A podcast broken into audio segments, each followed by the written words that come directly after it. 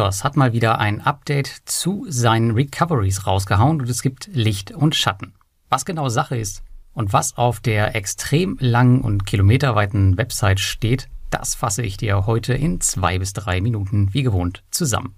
Weiterhin sprechen wir noch über eine saftige Zinserhöhung bei Income Marketplace, einen schönen Gewinn für In-Rento-Investoren und wir werfen einen Blick auf die Marktanteile der einzelnen P2P-Plattformen.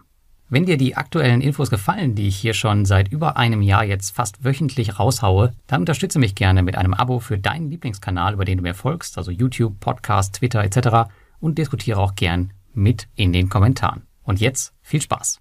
Und wir steigen direkt ein in die Rückforderungen von Mintos. Circa 1,6 Millionen Euro kamen im zweiten Quartal zurück von knapp 80 Millionen, die noch ausstehen. Und ihr könnt es euch schon denken, Vovo war hier nicht dabei.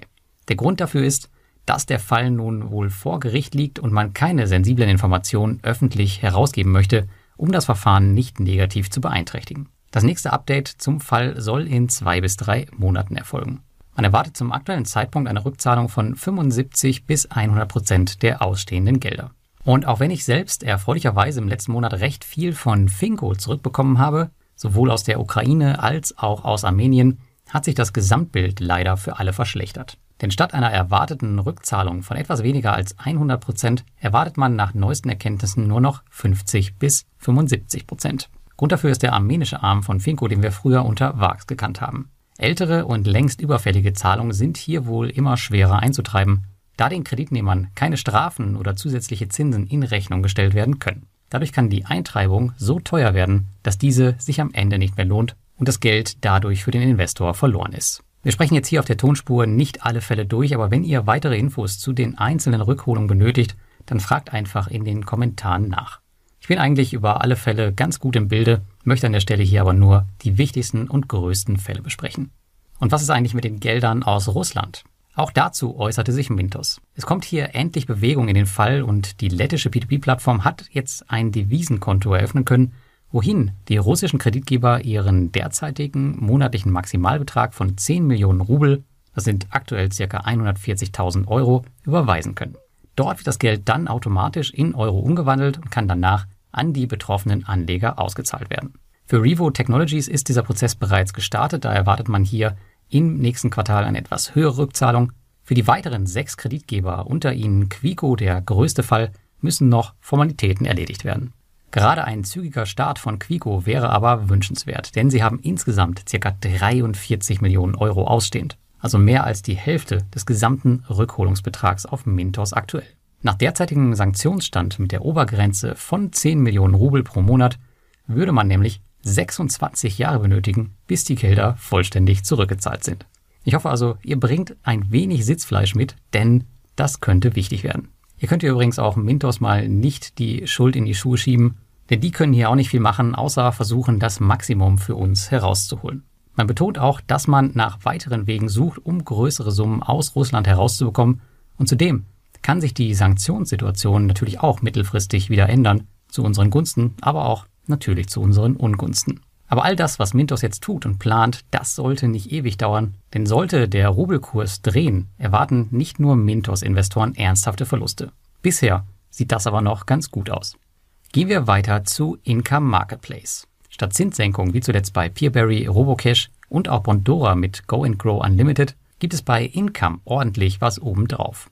Generell gab es eine Kappung auf Income von 12%, wie ihr ja vielleicht wisst. Mehr konnten die Kreditgeber also gar nicht auf der Plattform anbieten. Aufgrund der hohen Inflation hat Income diese Kappung jedoch vorläufig auf 15% erhöht. Aber Achtung, das bedeutet nicht, dass es jetzt nur noch 15% Kredite gibt, das ist nämlich nicht der Fall. Es besteht lediglich die Möglichkeit für die Kreditunternehmen, diese Zinsanhebung zu nutzen, was ihr Angebot natürlich auch attraktiver für Investoren macht. Wenn ihr das ausnutzen wollt, dann geht das meinem Kenntnisstand nach mit dem indonesischen Kreditgeber Dana Rupia, mit der bulgarischen ITF Group sowie dem neuen kolumbianischen Kreditgeber Juancho de Presta. Ich selbst habe entschieden, diese kurzfristige Zinserhöhung auch auszunutzen und habe einen Autoinvest auf den kolumbianischen Kreditgeber erstellt bzw. diesen angepasst, da mir dieser noch im Portfolio fast gänzlich fehlt. Und weitere fette Zinsen gab es für In-Rento-Investoren. Denn hier konnte zuletzt ein weiteres Mietprojekt veräußert werden, was zu einer Gesamtrendite von 20,19 Prozent geführt hat. Daran sieht man mal wieder sehr schön, dass die in Anführungsstrichen niedrige Rendite bei diesen recht langweiligen Projekten am Ende nicht so stehen bleiben muss. Konkret konnte beim betreffenden Projekt S47 Kaunas, bei dem ich selbst übrigens auch investiert war, eine Mietrendite von 7,3 Prozent erzielt werden. Auf Basis dieser Annahme habe ich damals investiert. Was aber nun beim Verkauf noch oben drauf kam, das waren 12,89 Prozent vom Verkaufserlös durch die Wertsteigerung der Immobilie. Leider spiegelt sich dieses Ergebnis aber nicht in meiner In-Rento-Rendite wider, da ich in das betreffende Projekt noch auf der auslaufenden Plattform Evo Estate investiert war. Nichtsdestotrotz ein schönes Ergebnis für alle Investoren und es bestärkt mich in meinem Plan, diese Plattform weiter sukzessive auszubauen. Und damit kommen wir zur letzten News. Einmal im Monat veröffentlicht mein Kollege Klaus Lehmann von p2pkredite.com seine Liste mit den Kreditvolumen der einzelnen P2P-Plattformen.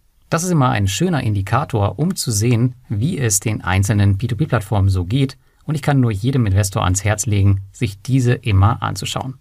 Interessant sind hierbei vor allem die Verwerfungen bei den lettischen P2P-Plattformen. Grund dafür dürfte wohl die Transition zu den Asset-Backed Securities sein, womit viele Plattformen im Sommer stark beschäftigt waren und ja immer noch beschäftigt sind. Wir sehen hier auch schön, dass Mintos sich wieder erholt und die Spitze von Peerberry zurückerobert hat.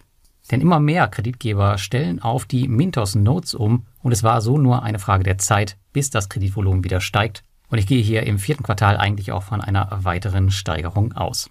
Genauso sehen wir aber auch, dass Twino und Wire Invest noch stark damit zu kämpfen haben. Twino ist im Vergleich zum Vorjahr um 85 Prozent eingebrochen was ich auch schön an meinem eigenen Cash-Track gesehen habe und ihr vermutlich auch.